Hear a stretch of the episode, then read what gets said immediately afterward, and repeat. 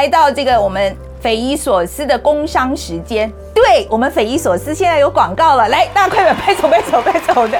而且我们这是第一次啊，呃，来介绍我们这个第一个金主爸爸啊，那就是永丰金啦。那我们今天的这个嘉宾就是永丰金控数位科技处的副处长严国瑞。来，齐北你好呀，跟大家打个招呼哈。Ryan 好，我是 Ryan，永丰金控，谢谢。哎，Ryan，说实在，你第一次来我们这个上节目啊，而且这是我们第一次，我们节目匪夷所思第一次有金融专家来。其实是这样子啦，说实在，我在美国的时候，我我们的我觉得美国的金融，它的那个银行把它弄得很方便。我说实在，我一整年。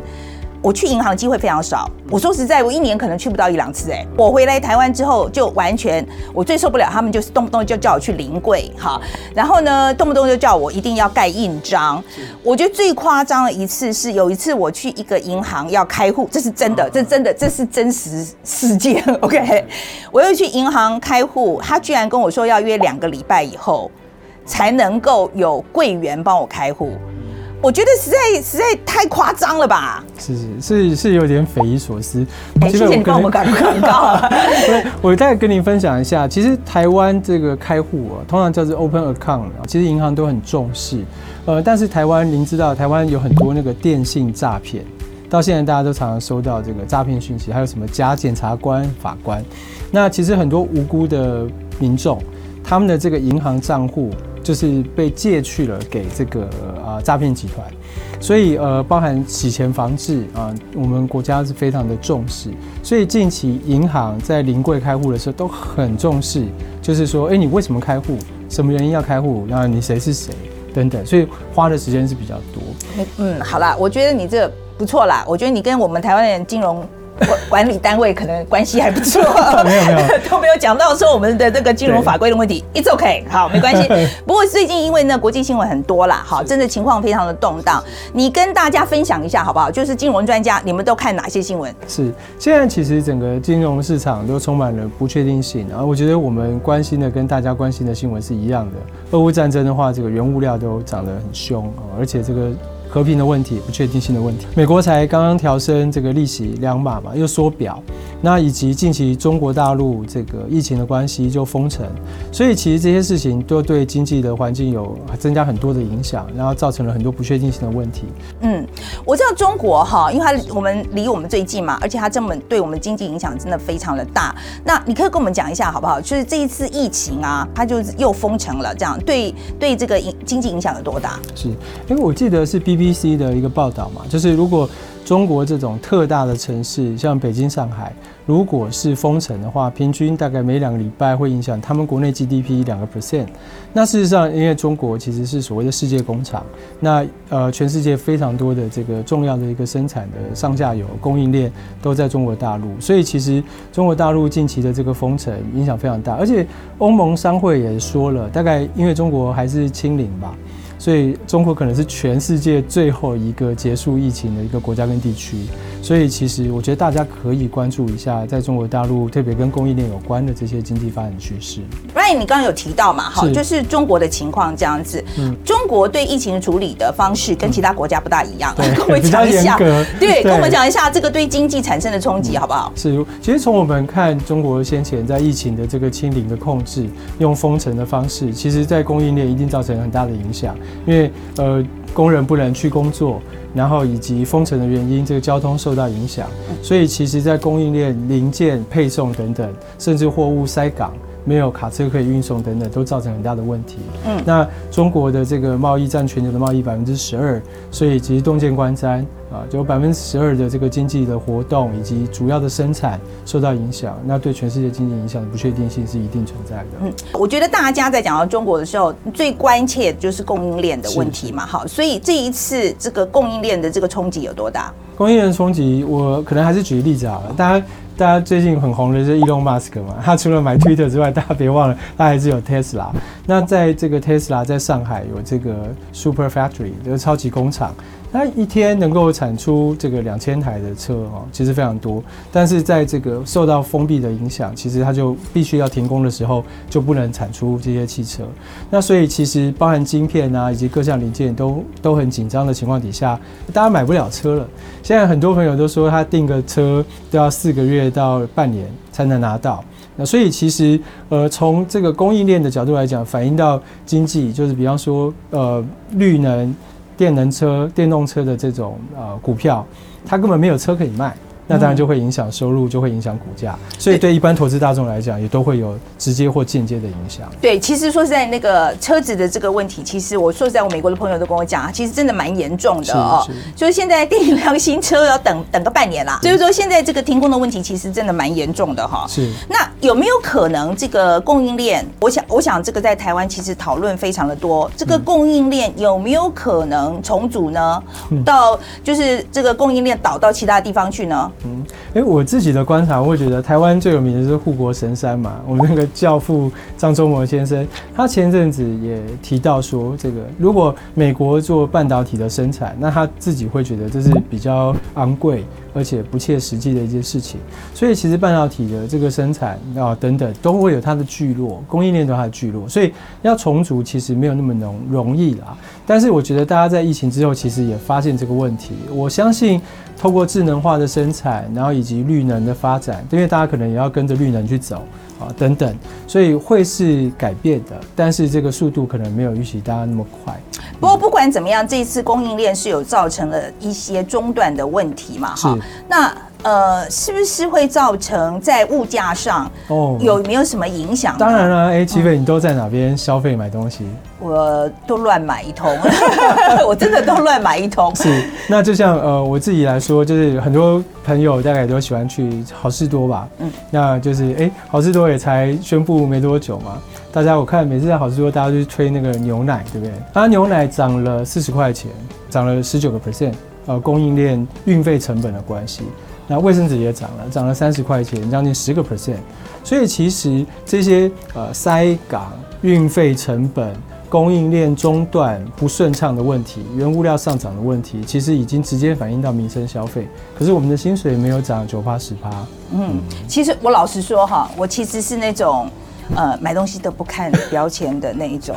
然后我，可是这一次物价涨，我真的有感觉，是因为 我妈会在我屁股后面跟着我问讲说：“你知道最近涨多少钱吗？你已经比之前涨了，超百分之二十，鸡蛋涨百分之二十，鸡肉涨百分之二十，而你现在还这么浪费。”好，好了，反正总而言之，这一次的确是很有感。我相信大家对这个这一次的涨价是很有感。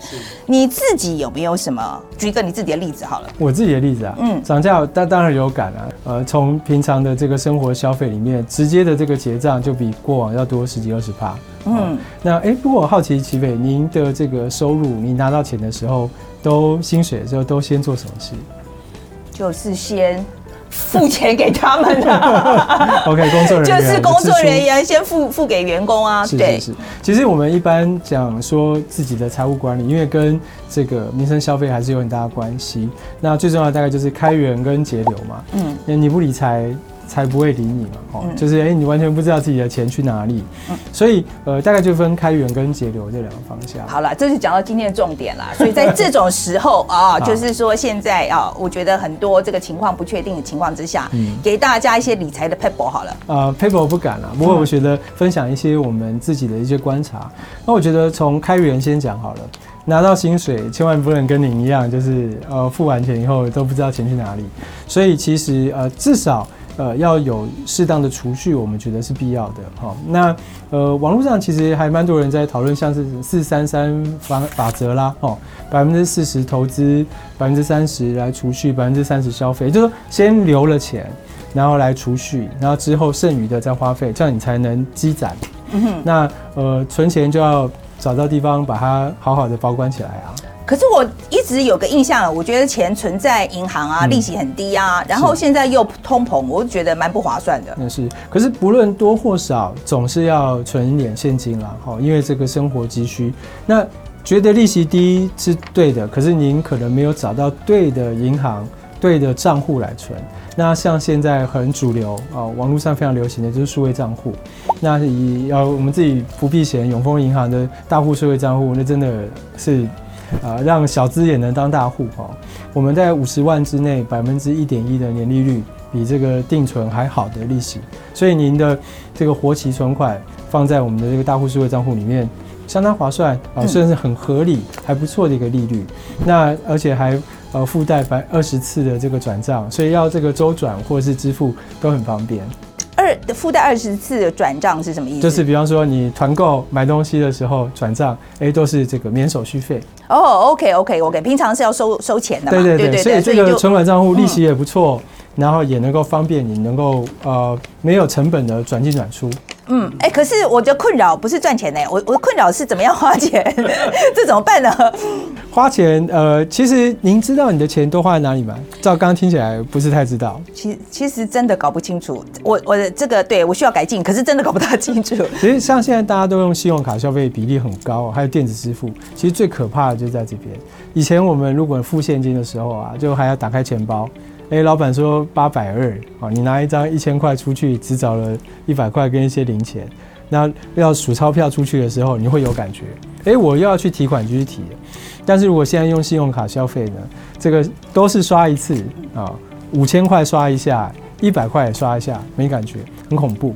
所以其实你要善用这个理财的 A P P，因为数位时代，我们要用数位的 A P P 来管理你账你这讲的其实是是讲到我的痛点，因为我我真的是有很多张信用卡，可是我其实搞不大清楚，就是说每一项，就是说每个信用卡可能都有时候付餐馆，有的付计程车，有的是就是。其实我搞不清楚哪一个东西花了多少钱，所以说现在如果有个 App 可以管理这个东西，哎，我觉得不错哎。是是，嗯，其实我们就是看到了，呃，我们的这个客户有这些痛点，呃，所以我们有发明了这个，推出了永丰银行。大咖的这个 A P P，就是我们觉得花钱的、缴钱的，就是大咖。大咖的 A P P，这个大咖 A P P 名字哦，OK OK，哦，就这个大咖，OK OK OK。大咖 A P P，它在信用卡的这个管理，就是可以分卡管理，而且可以帮你记忆每一张卡消费的金额，然后以及这个回馈。因为有的卡适合餐厅，有的卡适合旅游，有的卡适合坐车。呃，确实如齐北说的，就是不同的卡，不同目的。但是所有的账目清清楚楚，让优惠方便管理，这就是节流啊。嗯，所以我们薪水没办法增加那么快，但是我们得知道我们的钱花在哪里。嗯，而且我们用对卡啊，就更聪明。对，其实我觉得理财第一步真的是要搞清楚自己的钱花在哪里嘛。哈，就是说你吃饭花了多少钱，买衣服花了多少钱，其实这真的是第一步，了解自己 是改进的第一步。好啦，不过我说实在，我觉得另外一个哦。呃，我觉得对我来讲很重要的是啊，就是我在美国的时候，我其实缴费都是自动扣缴。我总觉得在台湾好像很麻烦呢，因为我我记得有一次我只是去银行申请好像电费的那个缴费，哇，那个也是好麻烦呐。除了临柜办理之外，还要等好几天。是是是，嗯嗯，最传统大家经常性缴费的大概都是这种事业的费用嘛，呃，水费、电费。瓦斯费、电信费这一些，那在这个传统的做法，我们必须到银行跟你的这个账户，然后要带硬件，还要填那个完全看不懂很多的那个申请书，然后申申请完之后呢，还要等他什么账的周期，非常的复杂。嗯，那呃，这都是痛点，但是。Again，数位时代我们要有不一样的做法。其实现在，呃，在数位在手机上面缴费，我们已经有了非常好的一些方法可以来处理。就像我们同样是大咖的这颗 APP，它就是专门帮助我们解决缴费的问题。那讲到自动扣缴，其实自动扣缴有风险，西飞你知道吗？为什么？我觉得自动扣缴就是就可以不用管啊，对，他就自己去扣啊。那我这样永远不会有违约费啊。OK，可是你知道他扣多少钱吗？你有看他扣多少钱吗？我承认我不是搞得很清楚。OK，那确实我自己以前也是自动扣缴，但曾经发生一个例子，就是哎，反正自动扣没关系。就有一次，因为我妈妈年纪比较大嘛，所以我就她的门号就是我替她申请的。那结果哎，我就看我的这个存款扣款的这个资讯，电话费快两万块钱，因为呢还是老人机哎，老人机怎么可能讲讲话讲两万块？嗯，原来就是误触。加值服务就是听，可能像算命啊，听什么老师讲什么，我也不晓得。嗯，我说，哎，我问妈妈有人怎么听这个？没有。结果后来我觉得不 OK 啊，就还是打电话到电信公司。那当然这个他们有没有帮你问掉？这个电信公司还是诚信的，但他们经过调查的程序啦。他说啊，确实按完以后没有去操作，就是 idle 在那边，所以他们同意 web。可是从那次之后我就吓到了，哎。我包含订阅的、自动扣缴的，每个月到底在扣什么钱、扣多少钱？哎，我没有 statement，我觉得不是太安心，所以我就解除了。所以我现在都是这个自己来缴。所以你意思就是说，因为呃自己缴的时候，你因为一定会看账单，所以才就不会有呃像刚刚我们发生的状况，就是说哎怎么突然变这么多的这种情形。呃，可是我觉得那好啊，那你这个看账单很不方便啦、那你要去缴费，我很这个这个真的我觉得太麻烦了。基伟，我也曾经以前带着纸本账单在便利商店去这样缴。那但现在疫情期间，我是死打死不不愿意久待了哦。但是以前我拿着五六张去缴的时候，后面的人在瞪我，哎，是啊，啊我我老实说，我就是瞪你那个 OK。所以，呃，其实我也很环保的，就是纵使我不用自动扣缴，我也用电子账单，但是我 got a chance，我可以 check 一下。那取而代之的是，就是用我们家的这个大咖的 APP，哎、我们可以直接设定好这个转账的这个账单的这个资讯，它就可以自动帮我查。其实我一旦设定完以后，它天天就提醒我。我缴完以后，我连银行账户跟信用卡付这个账单的这个支付工具，它都帮我储存，然后每天帮我检查有没有到期，所以我不会忘，我也不用设定，我甚至连便利商店都不用去。其实我设定完的这个账单最快，你知道几秒钟可以缴完吗？几几秒钟可以缴完？五秒钟。五秒钟，哎，那真的我只要打。完脸部辨识确认，OK，嗯我就付完了。